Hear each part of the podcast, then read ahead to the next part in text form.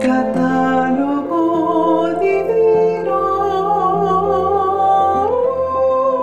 Para conocer la vida de los santos con las hermanas trovadoras de la Eucaristía.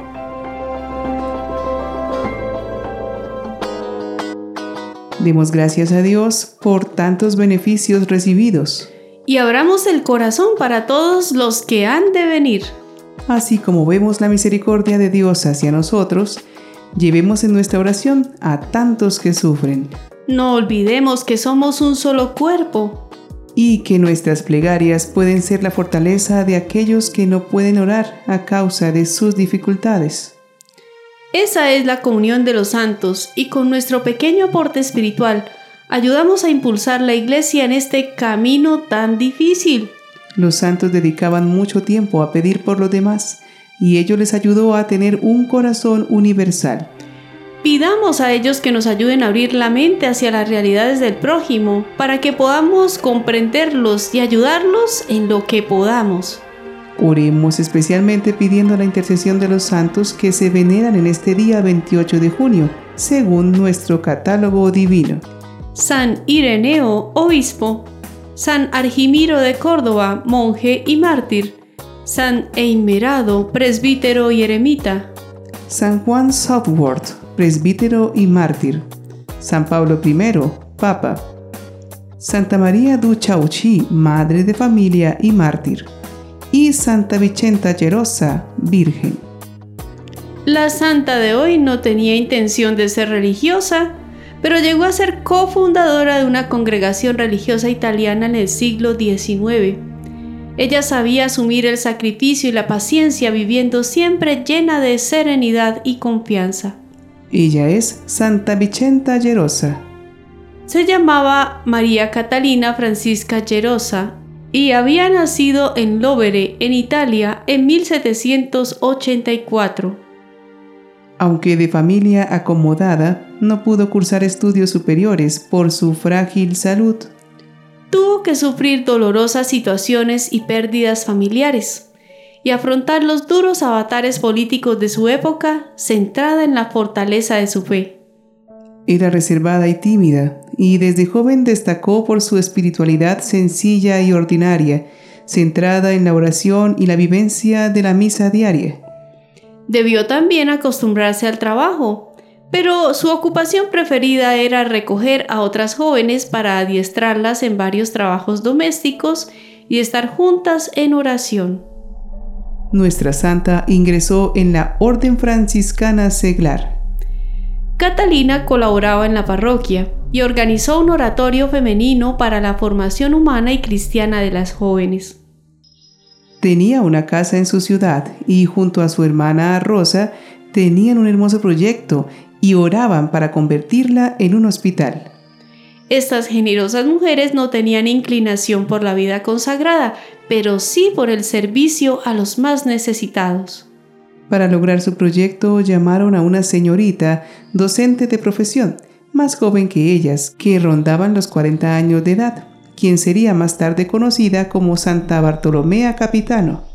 Esta joven se hizo cargo de la parte administrativa del hospital y ella pensó en hacer una asociación benéfica entre el hospital y la escuela y propuso su idea a Catalina para poner las bases de dicha asociación. Ella aceptó esta sería la base de una nueva congregación religiosa, las Hermanas de la Caridad de María Niña de Lóvere.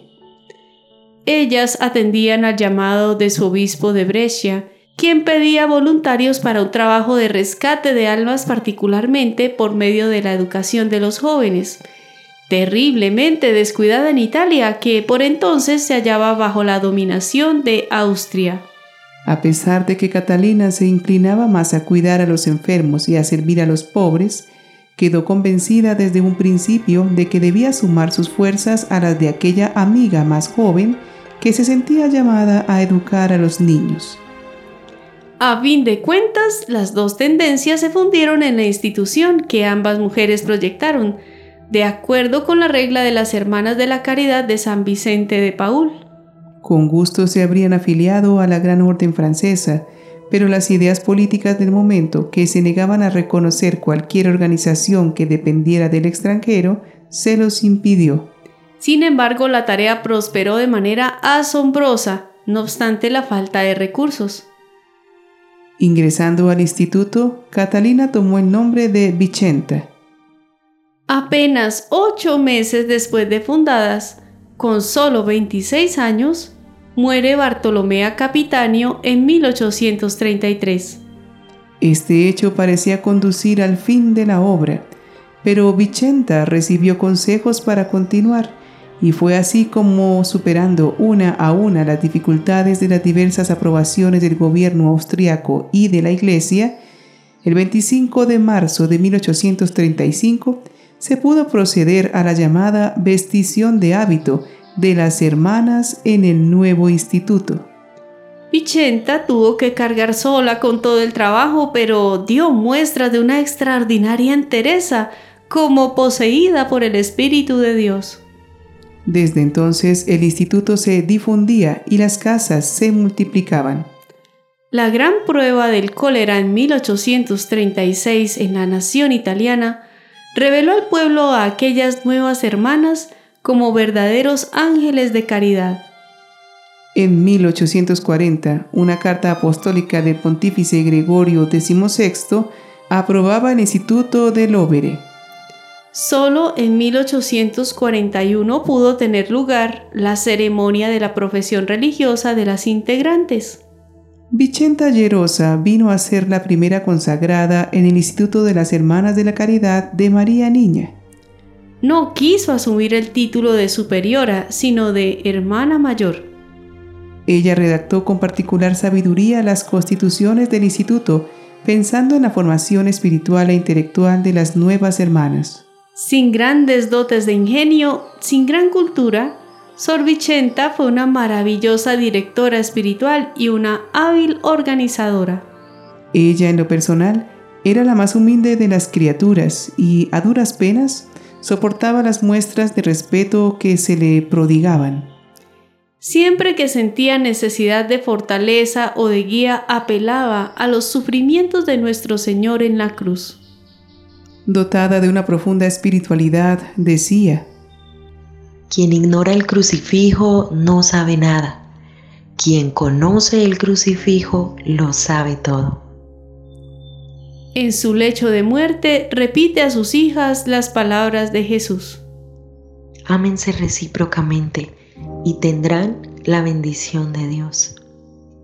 Tras una larga enfermedad que soportó pacientemente, la madre Vicenta murió el 29 de junio de 1847 en Lovere fue canonizada por el Papa Pío XII el 18 de mayo de 1950.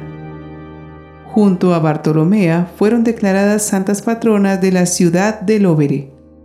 Oremos a esta humilde y valerosa santa para que siempre vivamos disponibles a la voluntad de Dios. Santa Vicenta, tú recibiste en la pura fe y en el abandono completo al querer divino la misión que te ha unido a María Bartolomé. Ayúdanos a despojar nuestra fe de todo racionalismo para adquirir esa inteligencia de amor, esa fuerza de intuición y de laboriosidad, ese sentido de lo divino que nacen de un corazón proyectado con confianza en el misterio simple e infinito de Dios. Acompáñanos en los momentos difíciles, tú, la gran obediente que Dios ha exaltado. Amén. Cuentan que Santa Vicenta rehuyó muchas veces el aparecer y el destacar, conservando la modestia y la sencillez en su máxima expresión. Cuando asumió la dirección de su comunidad religiosa, lo hizo convencida que ya no estaba para esos grandes desafíos, pero su respeto ante la providencia y la autoridad de Dios la hizo encaminarse a continuar la obra. Muchos servidores de la Iglesia se sienten desanimados a acoger nuevos retos pastorales porque se sienten poco preparados intelectualmente para ello. Si bien es cierto que la formación es necesaria para realizar de manera adecuada y precisa las acciones apostólicas, no podemos olvidar que el fundamento y motivación del servidor está en su encuentro personal con el Señor y en su camino de conversión a partir de Él. En la evangelización hablamos de la propia experiencia y en las acciones de caridad, más que la teoría es el servicio amoroso y diligente el que nos permite irradiar el amor de Dios al que sufre. Poco a poco la pedagogía de nuestra Madre Iglesia nos lleva a aprender meditando la palabra de Dios, repasando y meditando el catecismo, aunque no seamos niños. Y estimulándolos a conocer los documentos de la Iglesia que nos condensan esta experiencia viva y milenaria de los católicos en su seguimiento a Jesús. Si conocemos el lenguaje del buen pastor que nos ha llamado a la conversión, podemos captar y asociar todo este conocimiento con más facilidad. No olvidemos que Jesús nos prometió que el Espíritu Santo nos enseñaría lo que nos falta por aprender. Esmerémonos por estudiar y conocer. Confiemos en Él y atrevámonos a servir a pesar de sentirnos muy pequeños, pues evangelizar es tarea de todos. Santa Vicenta Llerosa, ruega, por, nosotros.